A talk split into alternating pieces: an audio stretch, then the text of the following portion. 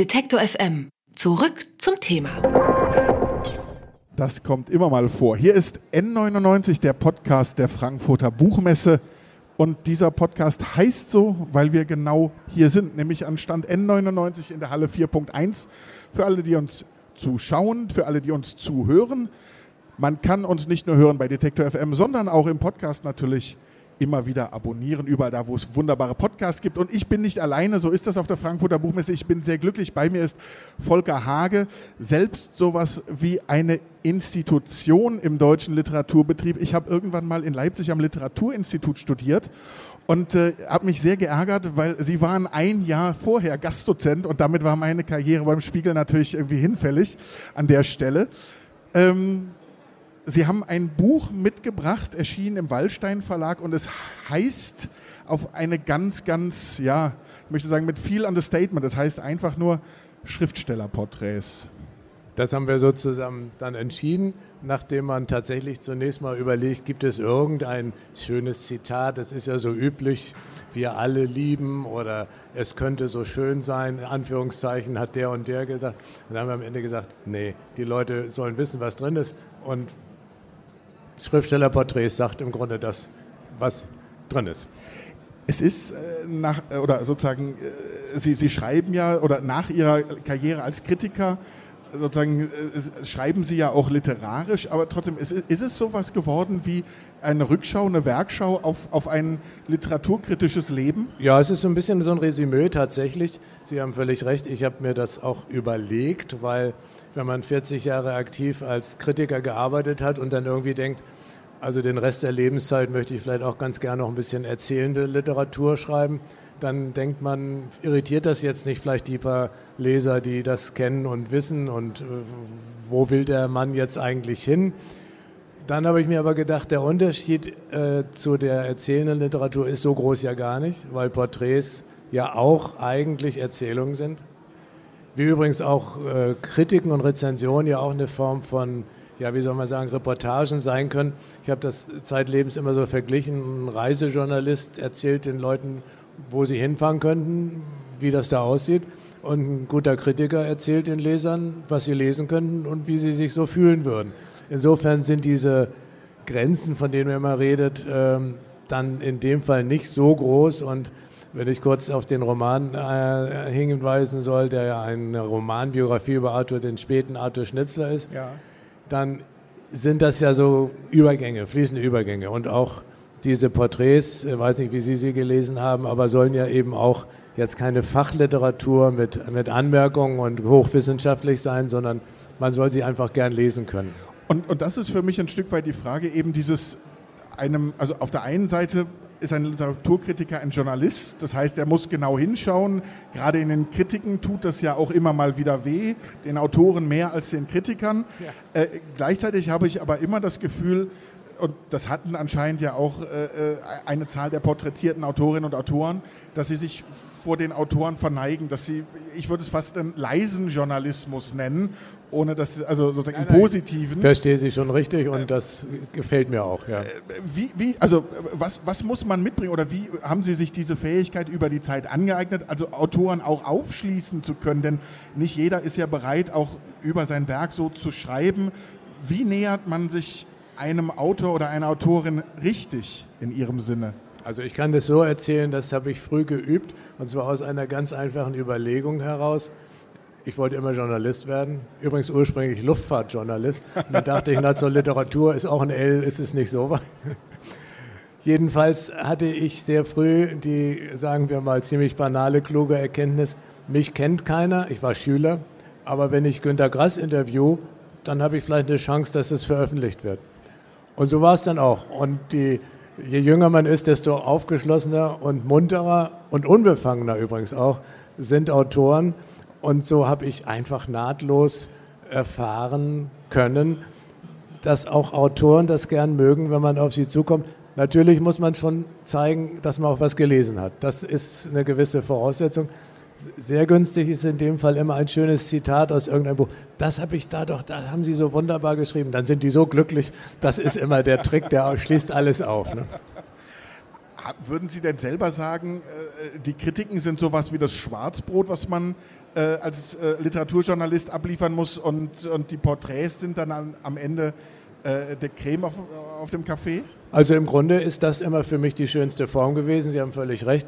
Als Literaturjournalist, so habe ich das immer genannt, habe ich natürlich viele Formen. Ich habe, weil Sie eben Leipzig erwähnt haben, damals den Studenten einfach auch mal erzählen müssen, sage ich jetzt fast, was für Formen das gibt. Vom Nachruf über äh, einen kurzen Einwurf, über ein kleines Interview am Telefon.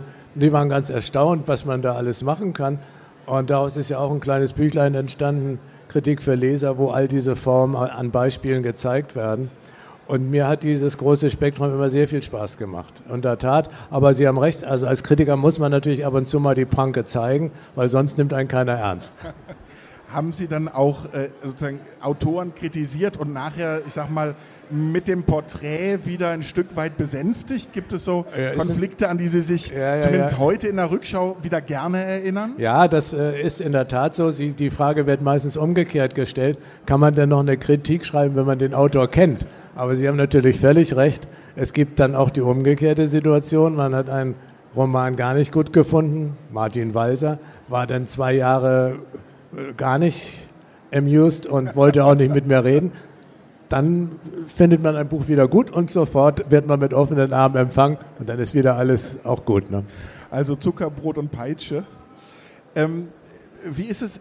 Sie haben, also wenn man die Liste durchgeht, das sind im Prinzip alles äh, lebende oder nicht mehr lebende Klassiker. Sie haben alles sie teilweise zusammen, ja. noch, noch ja. lebend erlebt. Ich habe sie dann sozusagen schon äh, später erst lesen können. Was, was ist Ihnen näher, also oder was ist einfacher zu schreiben? Ein Porträt über einen Autor, der schon verstorben ist, dem man sich nähern kann, auch mit, sag mal, mit, mit all dem, was, was ihn umgibt, diese Aura auch an, an, an wissenschaftlichem Werk, die, die, die man ja durcharbeiten kann, und oder, auch wieder abstreifen muss, damit man eben nicht anfängt zu zeigen, guck mal, ich habe auch alles Literarische und alles Theoretische gelesen. Das muss man natürlich schon mehr oder weniger gemacht haben, um sich dann davon wieder frei zu machen. Also was leichter ist, ist schwer zu sagen. Sie haben, also eines ist leichter bei den nicht mehr Lebenden, man, man kann den Gesamtumfang abschätzen. Man kann auch kritisieren, ohne Rücksicht zu nehmen. Ist bei Lebenden manchmal ein bisschen schwerer, wenn man die Form des Porträts wählt. Dann ist es nicht, sag ich mal, so anständig, dem dann eins reinzuhauen. Aber äh, insofern, das sind die meisten sind ja, ich sage jetzt zum Teil auch inzwischen gestorben. Also Dieter Forte ist ja wenige Wochen, bevor ich das Manuskript abgab, gestorben. Ähm, also die Begegnungen mit Lebenden haben natürlich einfach den ganz großen Reiz. Und äh, es ist eher eine Frage, eben, wir sprachen das schon an, ob der Kritiker zu nah an die Autoren rankam. Mein erster Chef, Marcel Reich-Ranitzky, wissen wir, der hat das gar nicht gut gefunden. Und eigentlich, solange ich bei ihm arbeitete, eigentlich immer mit so einem schälen Blick darauf geschaut, als ich dann Max Frisch besuchte und die Rowold-Monographie geschrieben hat. Äh, das fand er nicht so opportun. Andererseits hatte er natürlich auch Freundschaften mit Schriftstellern, hat dann aber konsequent, Siegfried Lenz war ja sehr befreundet mit ihm, dann nicht über die Bücher geschrieben, hat dann auch Geburtstagsartikel und so schon, aber hat eigentlich dann nicht als Kritiker gewirkt. Und in der Tat ist es so, hat Vor- und Nachteile wenn man einen Autor gut kennt. Man versteht vieles auch besser. Also ich sage immer gerne das Beispiel Boto Strauß, der von vielen so als der Mann da ganz fern und der sich distanziert und der komische Sachen redet. Und wenn man einfach mit dem in einer ganz langjährigen, ich will es jetzt nicht Freundschaft nennen, sondern in einer gewissen Nähe und sich trifft und, und abends mal mit meinem Italiener isst, und dann über bestimmte Themen redet, dann entspannt das total. Ja? Und man, man ist, äh, kann auch Sachen sehen, wo andere vielleicht verbiestert reagieren, kann es auch vielleicht erklären und kann auch helfen, das zu verstehen. Also insofern würde ich auch sagen, ist diese Nähe zu Autoren nicht unbedingt bedenklich. Sie haben es eben erwähnt schon selber, diese verschiedenen Formen, die es gibt, um über Literatur zu schreiben im Journalismus haben auch schon den Nachruf genannt, Hand aufs Herz in Ihrer langen Journalistenkarriere. Wie viele Nachrufe haben Sie produziert, während die Autorinnen und Autoren noch gelebt haben? Also das soll man nicht überschätzen. Das wird natürlich immer gedacht, liegt in der Schublade.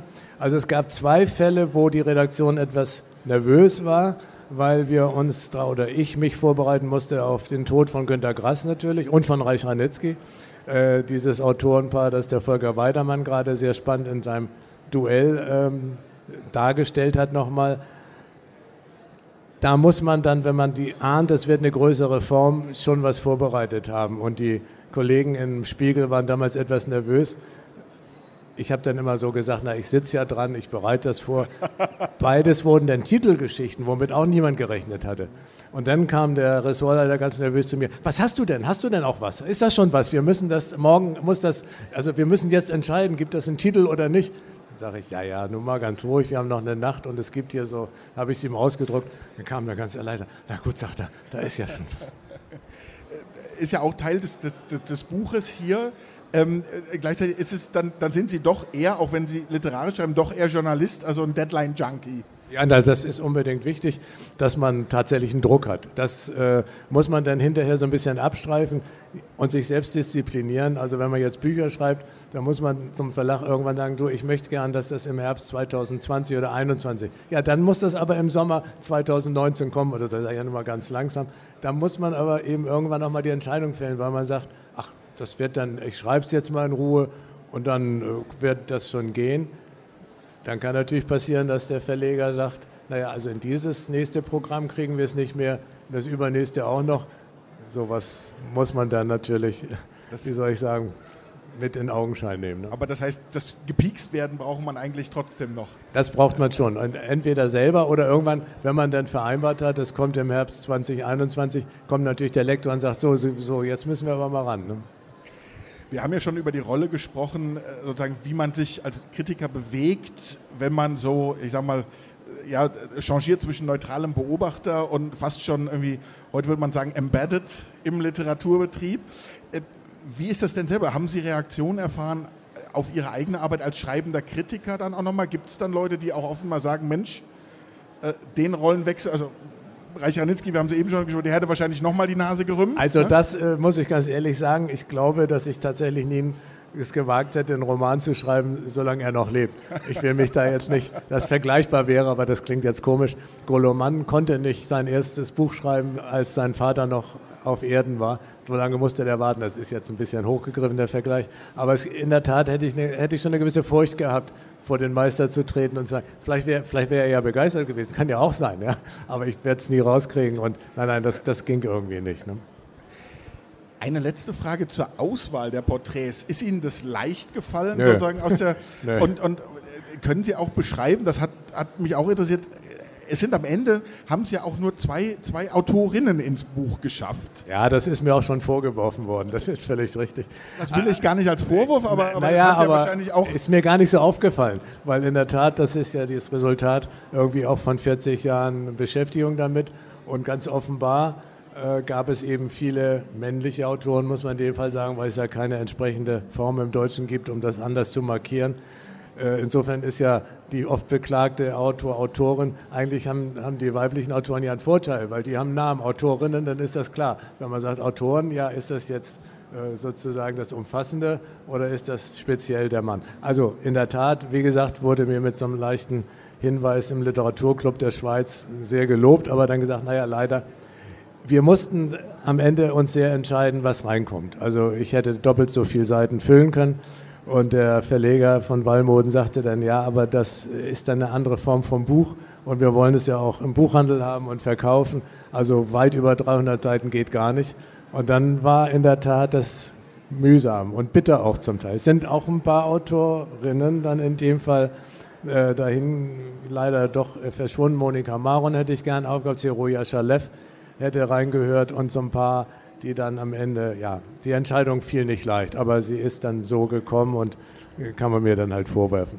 Da macht sich vielleicht der zweite Band dann im Schuber hinten dran. Können wir so ja sehen. Ein ja. Zeit. Ja, ich werde dem Verleger sagen. Genau, genau. Volker Hage war das hier bei Detektor FM auf der Bühne unseres wunderbaren Podcasts N99 hier in Frankfurt bei der Buchmesse. Schriftstellerporträts heißt es ganz schlicht. Bei Waldstein ist es erschienen und äh, ist nicht nur für Freunde des Literaturbetriebes unbedingt lesenswert. Vielen Dank, Volker Hage, für das Gespräch. Wer unser Angebot voranbringen möchte, hilft uns schon mit dem guten alten Weitersagen. Egal ob im Freundeskreis oder im sozialen Netzwerk Ihrer Wahl. Empfehlen Sie uns gern weiter.